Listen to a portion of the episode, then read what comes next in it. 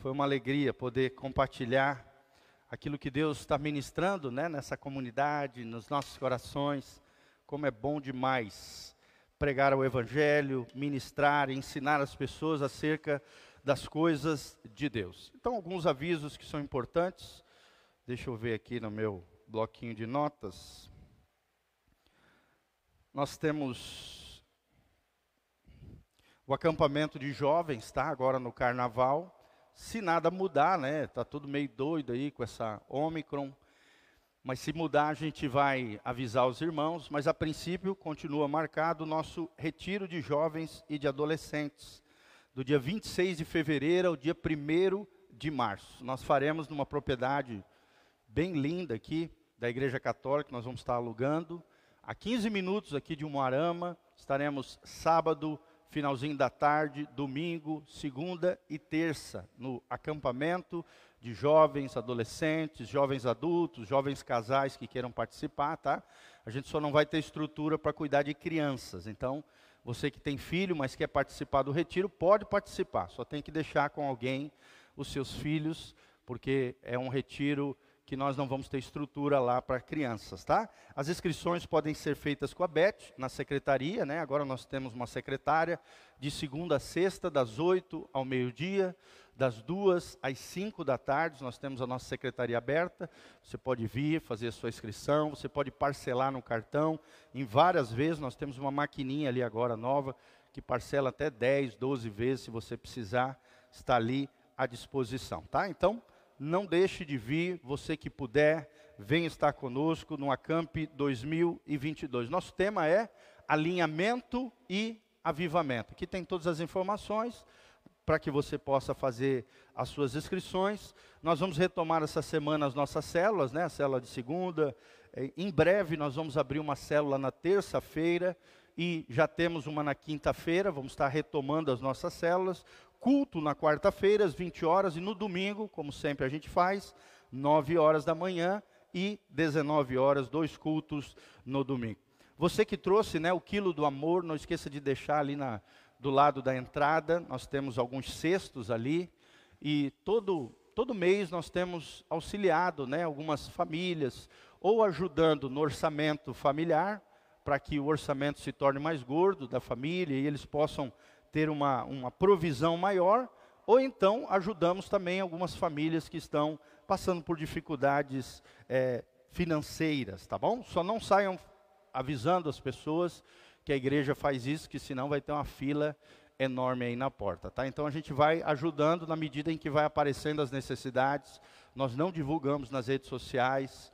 E mesmo assim, não sei como, as pessoas ficam sabendo, começam a entrar em contato conosco. Nós ainda não temos um sistema muito grande de auxílio, de ajuda nesse sentido, mas na medida em que a gente vai ganhando, né, cestas básicas, alimentos, a gente vai doando aos irmãos no que a gente chama de quilo do amor. Então, você também pode ligar para a secretaria, né, as nossas redes sociais, nós vamos botar aqui.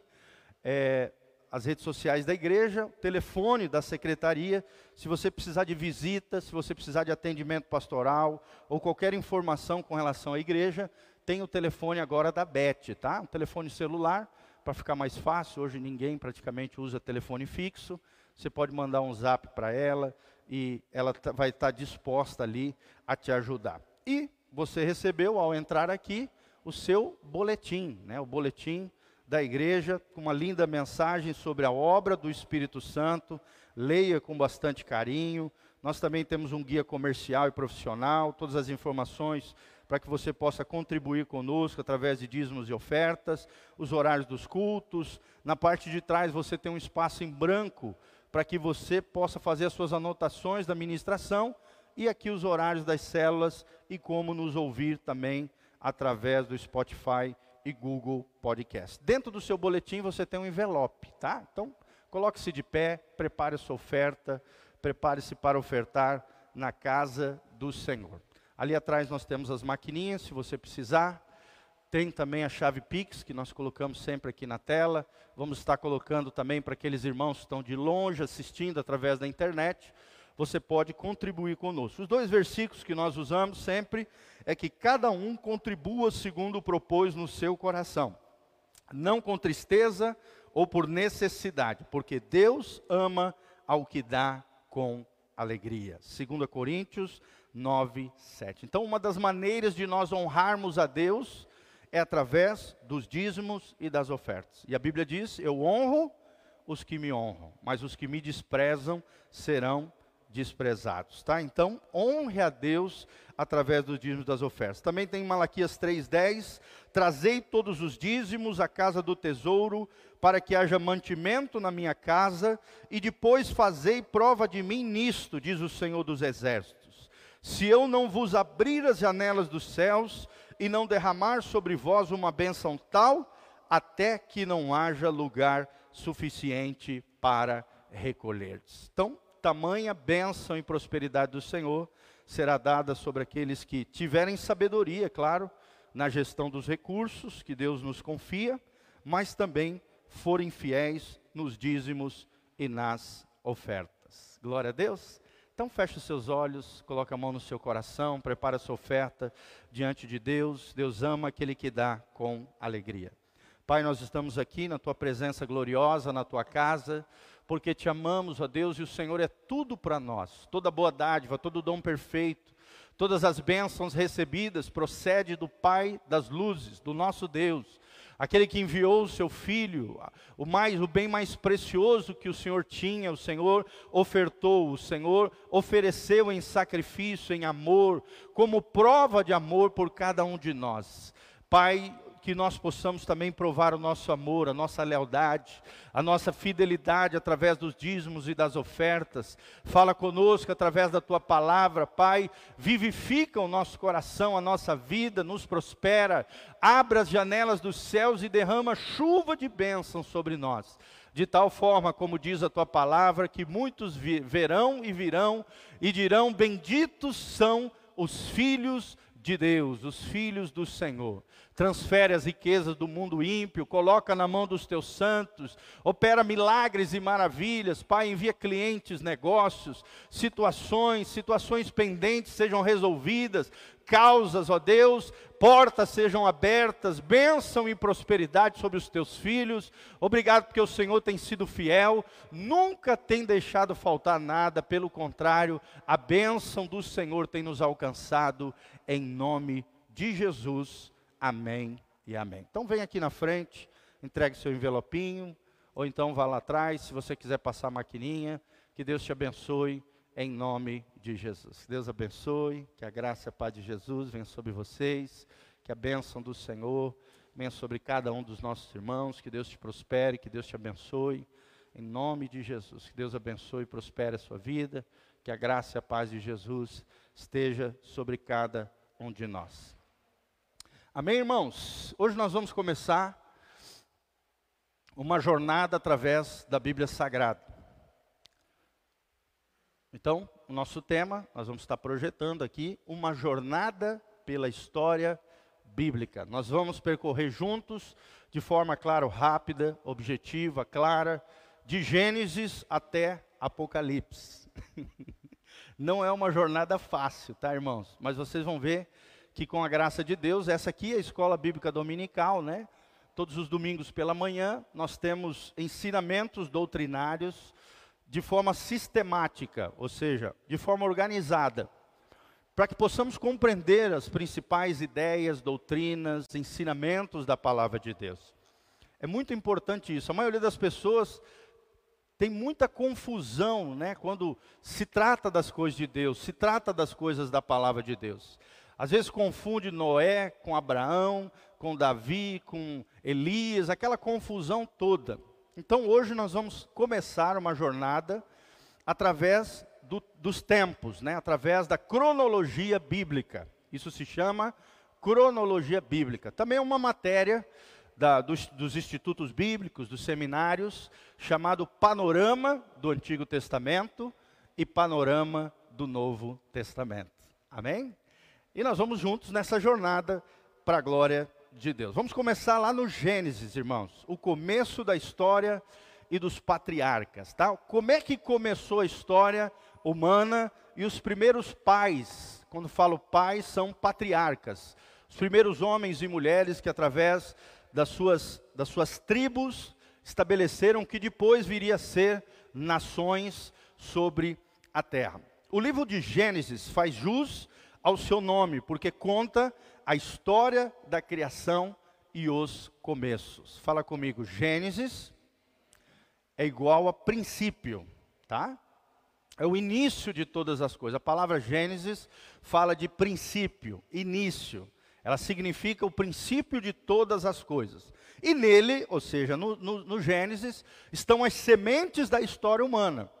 Nós, diferentes dos ateus, né, dos, dos, agnósticos, daqueles que não acreditam em Deus, que acreditam que a Terra surgiu, né, os, toda a criação surgiu através do Big Bang, que o homem é descendente do macaco, nós pensamos diferentes. Nós cristãos somos criacionistas.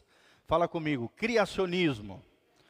Nós acreditamos que Deus criou os nossos primeiros pais, os nossos primeiros, é, é, as primeiras sementes da história humana foram criados por Deus lá no livro do Gênesis. E é lá no Gênesis que tem a base para tudo que se ensina na Bíblia posteriormente. Se você estudar várias coisas na Bíblia, você vai ver que essas coisas são apontadas lá no Gênesis lá no início de tudo, lá no princípio de todas as coisas. Por isso que é tão importante nós aprendemos sobre isso. Nós vamos destacar alguns fatos principais, dentre eles a criação e a queda. A criação e a queda. Criação do homem e a queda do homem, tá? Os primeiros capítulos de Gênesis narram a criação do mundo, especialmente do homem. Quem foi o primeiro homem?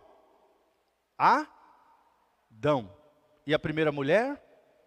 Eva. Adão e Eva, tá? Não tem Adão e Ivo. Só tem Adão e Eva, varão e varoa, macho e fêmea, homem e mulher. O que passar disso não é bíblico, não, né? É diferente e não é um princípio que nós aprendemos na palavra de Deus. Então, os primeiros capítulos de Gênesis narram a criação do mundo, especialmente do homem, assim a sua criação como a sua queda no pecado. O livro começa com a afirmação, abra comigo lá em Gênesis, capítulo 1, versículo 1. O texto sagrado nos ensina em Gênesis 1, 1, no princípio criou Deus os céus e a terra. Deus criou os céus e Deus criou a terra. Deus é o criador de todas as coisas. Diferentemente dos ímpios que acreditam que o mundo veio de um Big Bang, de uma grande explosão, e as primeiras moléculas começaram a se unir, aquilo que estava num caos começou a ter ordem, e através dos séculos foi se desenvolvendo, né? Charles Darwin, vocês sabem, século XIX, a teoria das espécies. Nós cristãos cremos que não somente nós, seres humanos, mas toda a criação do universo foi criada por quem? Por Deus. A Bíblia diz em Gênesis 1: no princípio criou Deus os céus e a terra. Os céus que nós conhecemos, o firmamento, né, a lua, as estrelas, as nuvens, aquilo que nós podemos ver com os nossos olhos, aquele lugar onde os aviões voam, os céus foram criados por Deus e a terra também. Lá no Salmo, a Bíblia diz que Deus criou a terra e entregou a nós, seres humanos.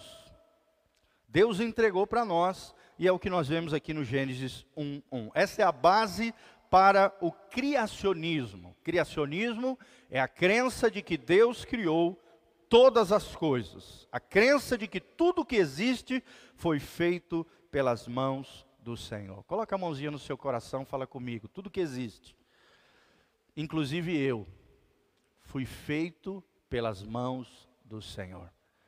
Então, quando você se acha feio, quando você não se acha bom o suficiente, quando você não gosta de você mesmo, você está ofendendo a Deus, porque você foi criado à imagem e semelhança de Deus. Você é uma a obra-prima de Deus, irmãos. Olha que coisa linda, como a Bíblia nos deixa uma vida emocional saudável. Nós somos feitos pelas mãos de Deus. Lá o Salmo 139, a Bíblia diz que Deus nos teceu quando nós éramos uma substância sem forma no ventre da nossa mãe. Deus nos teceu, Deus nos formou lá no ventre das nossas mães. Nós somos criados pelas mãos do Senhor. E se Deus te criou, irmão, será que Deus não vai cuidar de você? É claro que vai. Você é filho de Deus, você que nasceu de novo, firmou uma aliança com Jesus, você é filho de Deus. Você foi feito pelas mãos do Senhor. O segundo versículo do livro de Gênesis diz: A terra, porém, era era ou se tornou sem forma e vazia, e havia trevas sobre a face do abismo. O que, que significa isso, gente? Muitos sugerem que há um intervalo longo de tempo entre esses dois relatos, o Gênesis 1:1 e o Gênesis 1:2. O versículo 1 falaria de uma criação anterior ao homem, que teria sido destruída ou deformada pela precipitação, ou seja, pela queda de Satanás no planeta. É uma possibilidade. Né? Quando Satanás foi lançado dos céus sobre a terra, a terra que foi criada, os céus e a terra foram criados pelo Senhor, talvez tenha se formado, né, tenha se tornado sem forma e vazia por causa da queda do inimigo. As trevas havia sobre a face do abismo, diz o texto sagrado. Isso poderia explicar os fósseis, né, os dinossauros, que a arqueologia apresenta hoje, é uma realidade, não tem como nós negarmos isso. Deus, no verso 2, teria reordenado então a terra e criado tudo conforme a narrativa bíblica. Sim, é uma possibilidade. Mas o fato é que o Senhor criou o homem e deu-lhe uma ordem, e essa ordem foi desobedecida. Aqui está o princípio do pecado. Tá? Então você vê em Gênesis 1, 2, capítulo 1, capítulo 2, Deus criando todas as coisas, Deus formando o homem, faça-se o homem a nossa imagem, a nossa semelhança, né? domine sobre os animais da terra. Deus nos deu domínio, governo, Deus nos deu todas as capacidades para governarmos essa terra.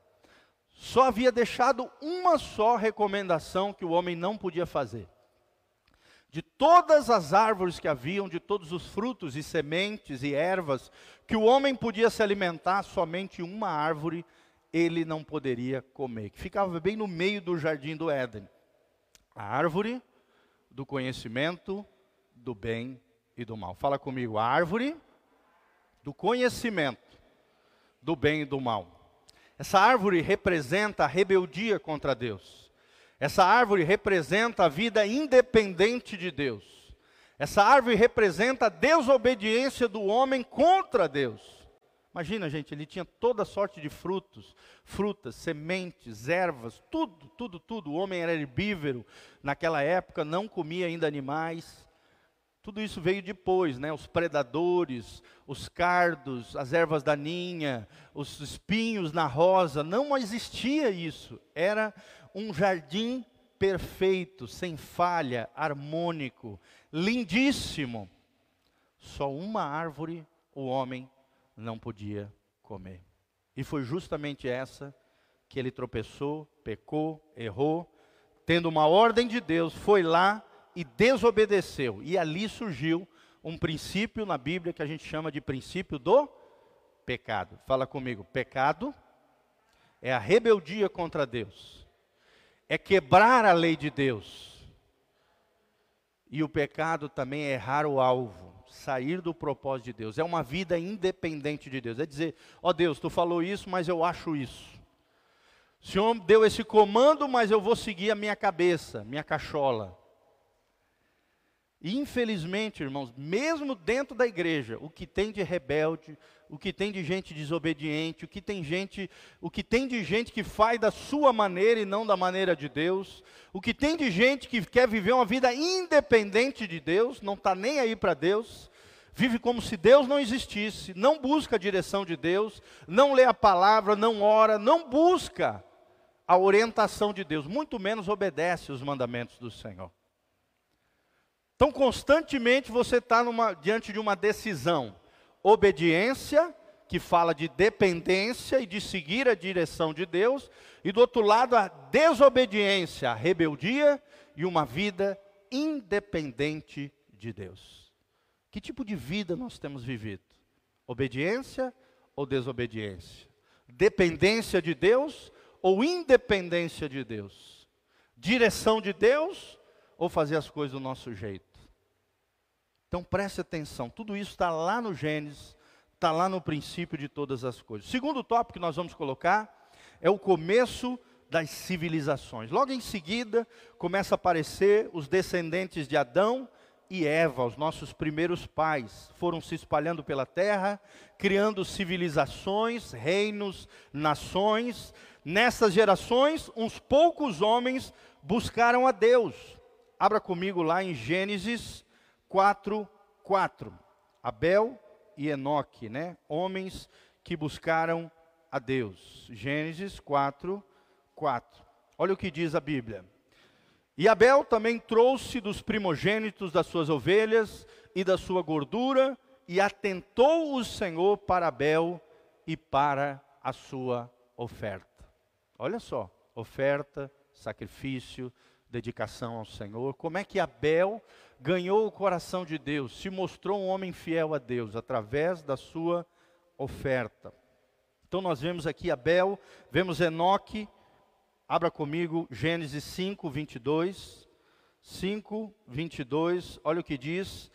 Gênesis 5, 22. E andou Enoque com Deus, depois que gerou a Matusalém, 300 anos, e gerou filhos e filhas. Enoque andou com Deus. Abel ofereceu um sacrifício que agradou a Deus. Então, por mais que adentrou o pecado no mundo, as gerações foram surgindo, as civilizações, as nações, alguns poucos buscaram a Deus, era a minoria, e a maioria, entretanto, afundou-se no pecado, na imoralidade, e essa sujeira toda subiu aos céus como um cheiro terrível diante de Deus. Então, o homem foi se corrompendo, o homem foi se perdendo, ao ponto de lá em Gênesis 6, capítulo 6 de Gênesis, a Bíblia diz que Deus se arrependeu de ter feito os seres humanos. Olha só, tamanha corrupção, tamanha depravação, tamanha imoralidade, tamanha sujeirada, o homem foi indo de mal a pior. Deus só não desistiu dos seres humanos, porque alguns ainda, poucos, buscavam a Deus. Amém? Quem vai buscar a Deus aqui, levanta a mão, fala: Senhor, eu vou buscar a Deus. Por mais que nós sejamos minoria, irmãos, vale a pena buscar a Deus. Hoje, né, se você for lá no mundo, você vai ver que a maioria está fazendo tudo errado. Mas nós estamos aqui buscando a Deus. Vale a pena servir ao Senhor. Por mais que seja doído, difícil, sacrificial, não é fácil ser cristão, ser crente, vale a pena servir a Deus. Aí vem o terceiro ponto: Noé e o dilúvio. Noé e o dilúvio. Deus decidiu então destruir a humanidade por causa do seu pecado e preservou apenas uma família, a família de Noé. Noé era um homem justo, diz o texto sagrado, que buscava o Senhor. O juízo veio através do dilúvio, né? Ontem de ontem para hoje caiu uma chuva tremenda, né? Glória a Deus, os agricultores estavam precisando, nós estávamos orando para que isso acontecesse. Agora imagina ficar meses chovendo, a água subindo, né? Agora recentemente teve um vendaval, né? Muita água lá em Minas Gerais, na Bahia, destruindo muitas casas, muitas coisas. Agora imagina durante meses chovendo sem parar. A Bíblia diz que as fontes da terra subiram as chuvas, né? Se acredita que sobre a terra existia uma espécie de proteção de gelo. Não tinha necessidade de chover até então, até o dilúvio, uma espécie de vapor, de orvalho, saía da terra, brotava e regava toda a terra. E existia uma espécie de escudo de proteção de gelo sobre os céus, entre o universo e o planeta Terra, protegendo a Terra de raios ultravioletas, de uma série de coisas que hoje nós não temos, estamos desprotegidos. Daí vem o câncer de pele, daí você tem que usar roupa com proteção UVA, não é verdade? Por quê?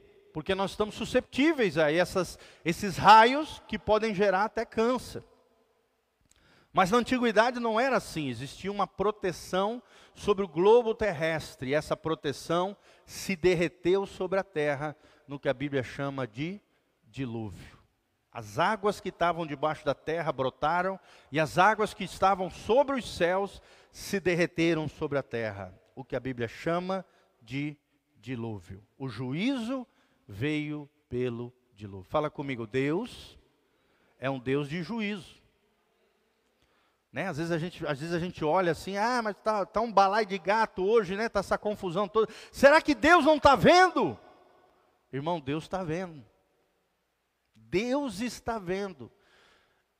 E aqueles seres humanos que não se quebrantarem diante de Deus, se arrependerem, o juízo de Deus ainda virá sobre a terra. É o que a Bíblia chama de tribulação. Existe um período de sete anos proféticos que ainda nós não estamos vivendo, mas em breve, aqueles que ficarem para trás, após o arrebatamento da igreja, que nós cremos que é no início, antes da tribulação, né, a igreja será levada, e aí então o anticristo se levantará, e os juízos terríveis sobre a terra, chamado de tribulação, ou septuagésima semana de Daniel, a semana 70 de Daniel, virá sobre a terra. Deus é um Deus de juízo. Fala comigo, Deus é um Deus de juízo. Deus não tem o inocente como culpado e nem o culpado como inocente. Deus julga, Deus tem um cálice, o cálice da ira de Deus. Na medida em que esse cálice vai crescendo, quando ele transborda, a ira de Deus é derramada sobre a terra. Deus é um Deus que se ira. A ira de Deus faz parte da justiça de Deus. E nós vemos aqui nesse tempo, nos tempos de Noé, que o juízo veio pelo dilúvio. Toda a raça humana foi exterminada, mas o plano de Deus com o homem seguiu através de Noé e dos seus descendentes. Abra comigo aí Gênesis 9, 1. Vou repetir o plano de Deus com o homem seguiu através de Noé e da sua família. A arca, irmão, simboliza a igreja. A arca também simboliza o próprio Cristo, o lugar aonde nós nos abrigamos e somos salvos. A igreja, o lugar onde nós nos abrigamos e recebemos a palavra de fé, que é capaz de salvar todo homem, aquele que crê. Amém? Então nós nos abrigamos em Cristo, nós nos abrigamos na igreja, na comunidade de fé, onde o Cristo ressurreto é revelado e é nela que nós somos poupados da ira de Deus. Tudo na Bíblia tem um simbolismo e todo simbolismo geralmente aponta para quem? Para Jesus. Fala comigo, a arca é Cristo. Porque quando nós nos abrigamos em Cristo, e a igreja é representante de Cristo, quando nós nos nos colocamos, né, a nossa vida, a nossa fé, a nossa crença, a nossa confiança em Jesus, nós somos abrigados, nós somos protegidos, nós somos guardados do juízo que virá sobre a terra. Gênesis 9:1 E abençoou Deus a Noé e a seus filhos e disse-lhes: Frutificai, multiplicai-vos e enchei toda a terra. Olha só, Deus é um Deus de família, irmãos. Deus é um Deus que não quer abençoar só você, Giovanni, mas toda a tua família, todas as pessoas que são ligadas a você, vão ser abençoadas através de você. Deus só precisa de uma luz brilhando numa casa. E a Bíblia diz que a luz de Deus, quando a luz de Deus brilha, as trevas são dissipadas. Amém?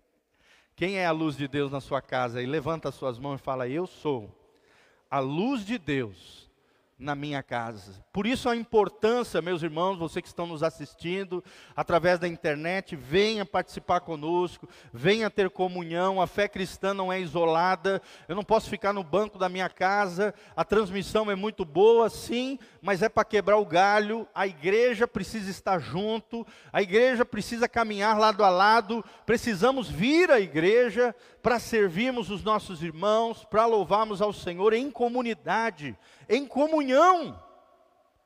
Não existe fé isolada, a fé é em coinonia, é em comunhão, é junto com os nossos irmãos.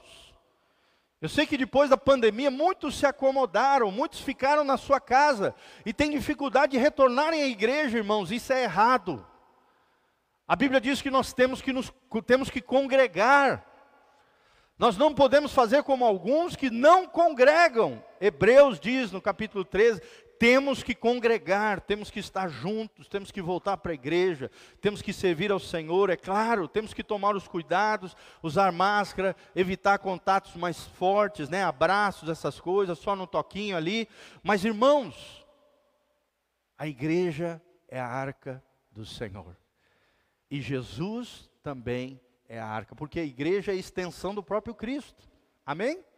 Nós somos o corpo de Cristo. Jesus é o cabeça, nós somos o corpo. Então precisamos compreender isso.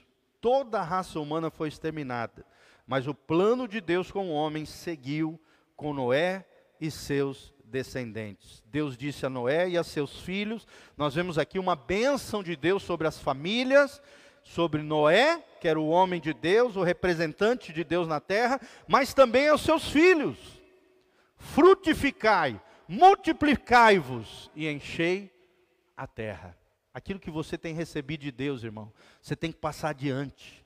Você não pode guardar só para você, você tem que trazer outras pessoas para a igreja, evangelizar, motivar, é, fortalecer a fé uns dos outros. Daí a importância da comunhão, porque nem sempre a gente está bem. Às vezes a gente precisa da força, da oração, do carinho, do afeto dos nossos irmãos. Sim ou não, irmãos? Sim. Vai haver o dia mau. Como nós temos ensinado desse altar, às vezes vem né, a noite escura da alma, que diziam os pensadores antigos, cristãos.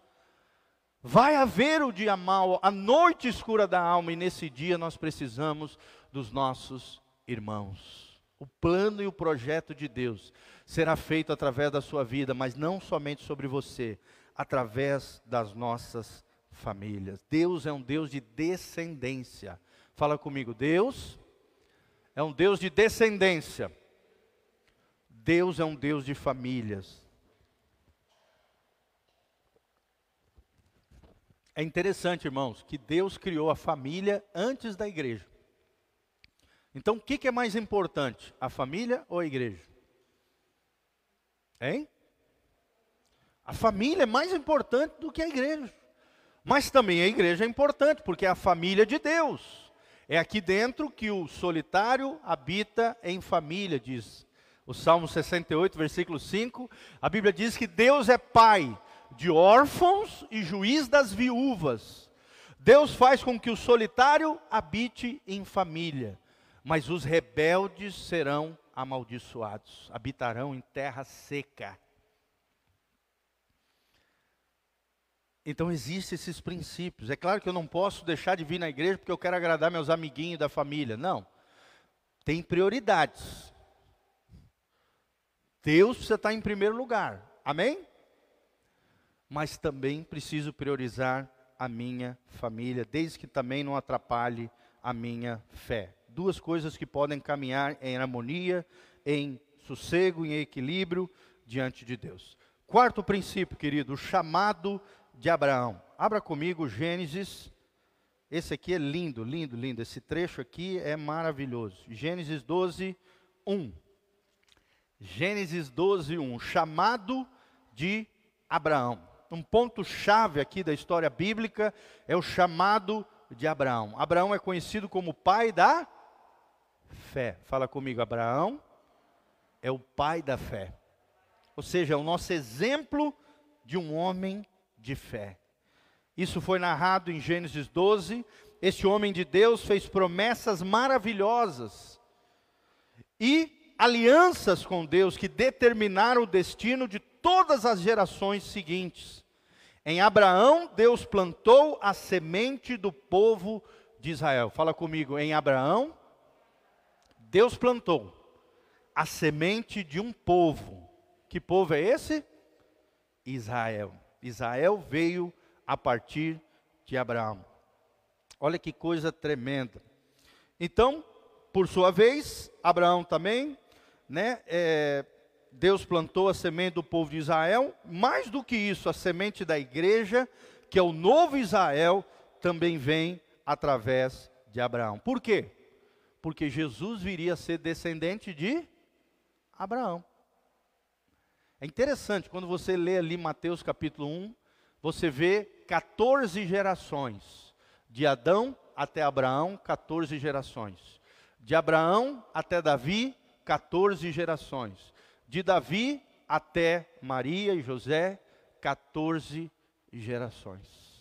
Olha que coisa linda. Deus é um Deus de gerações. Deus é um Deus de descendentes. Jesus veio de, Abra de Adão, passou por Abraão, passou por Davi, por isso que Davi é conhecido, né? Por isso que Jesus é conhecido como filho de Davi, porque ele herda essa descendência messiânica, monárquica, real de Davi, mas de Davi também veio Maria, a sua mãe era descendente de Davi. Sempre lembrando que José, nós não temos na, no nascimento de Jesus a participação da semente de José, tá bom? Por quê?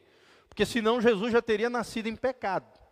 José foi apenas o padrasto, o pai, que criou Jesus, que foi gerado de forma virginal, sobrenatural, através da semente do Espírito Santo, juntamente com Maria, a sua mãe, que era virgem.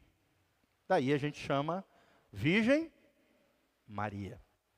Tá bom? O nascimento de Jesus foi sobrenatural. Não teve a participação da semente de José. Mas Maria também era descendente de Davi, Abraão e Adão. E separando esses três grandes homens da história bíblica, 14 gerações. Amém, irmãos? Glória a Deus. E você, filho de Abraão? É um homem, é uma mulher de fé? Toda pessoa que tem fé é um filho de Abraão. Isso é lindo, irmãos, o chamado de Abraão. Vamos ler aqui até o versículo 3. Ora, o Senhor disse a Abraão: Sai da tua terra, da tua parentela e da casa de teu pai, para a terra que eu te mostrarei. Far-te-ei uma grande nação, abençoar-te-ei e engrandecerei o teu nome, e tu serás uma bênção. Quem aqui quer ser uma bênção igual a Abraão? Tu serás uma bênção. Esse é o desejo de Deus. Não que apenas você seja abençoado, mas que você, assim como nosso pai na fé, Abraão, seja uma bênção na vida de outras pessoas. Versículo 3: E abençoarei os que te abençoarem, e amaldiçoarei os que te amaldiçoarem, e em ti serão benditas todas as famílias da terra. Por que, que todas as famílias da terra foram abençoadas através de Abraão? Hein? Sabe por quê, irmãos? A resposta aqui é que, porque através de Abraão veio o abençoador das nações. Quem é esse? O descendente de Abraão, o descendente de Davi, Jesus de Nazaré. Fala comigo, Jesus é o abençoador das nações, das famílias, de toda a terra. E onde é que começou isso? Lá no chamado de Abraão em Gênesis 12. Presta atenção, irmão. Você foi chamado para ser abençoado. Você foi chamado para ser abençoado.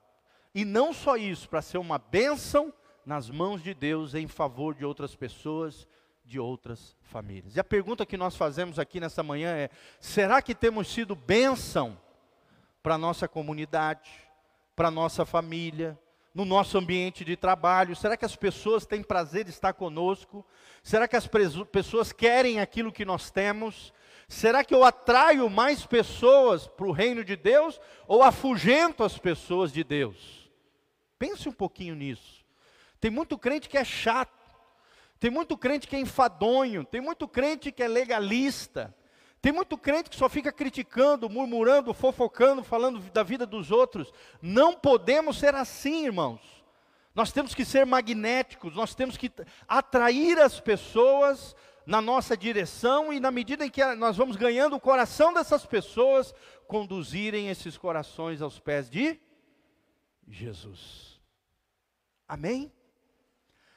Podemos ser não apenas abençoados em termos materiais, mas que também possamos ser a resposta de Deus em favor dos outros. Esses dias eu estava fazendo uma célula numa empresa que eu faço, E aí eu falei isso para os irmãos. Falei, irmãos, melhor do que ouvir uma resposta de Deus é você ser a resposta de Deus em favor de outras pessoas. Vou repetir. Melhor do que você ter uma resposta de Deus é você, Giovanni, Júnior, né? Cada um de nós sermos a resposta de Deus em favor de outras pessoas. Isso não é só para pastor, irmão. É para cada cristão, para cada discípulo de Jesus. Deus quer que eu e você sejamos uma bênção nas nações, para as famílias da terra, na nossa cidade, na nossa comunidade, na nossa família, em todos os lugares. Onde a planta dos nossos pés pisar, abençoado será. Amém? Por exemplo, eu estou andando de bicicleta, né? Os irmãos veem a gente na rede social. Mas eu tenho uma estratégia para isso, para ganhar pessoas para Jesus. Eu já ganhei nove pessoas para Jesus. Andando de bicicleta, irmãos. Uma coisa tão simples. Nove pessoas eu ganhei para Jesus andando de bicicleta. Cada vez que eu ando, eu vou compartilhando, a gente vai conversando. Hoje mesmo, eu vou almoçar com o irmão, que não está aqui de manhã, provavelmente vai vir à noite, que eu ganhei para Jesus através da bicicleta. E através da bicicleta ele vem no culto, no final de uma ministração, ele vem em prantos aqui entregar a vida e o coração para Jesus. Glória a Deus. Amém, irmãos? Deus nos chamou para ser uma bênção. Em ti serão abençoadas todas as famílias da terra. Aninha, por exemplo, né? Pessoa simpática, querida, amorosa. Tudo isso, né? A Ellen também, são dons, são talentos, é a empatia, é um dom. A gente fala bem, a gente atrai as pessoas, a gente cai na graça das pessoas. Isso é um dom, irmão que tem que ser usado para a glória de Deus.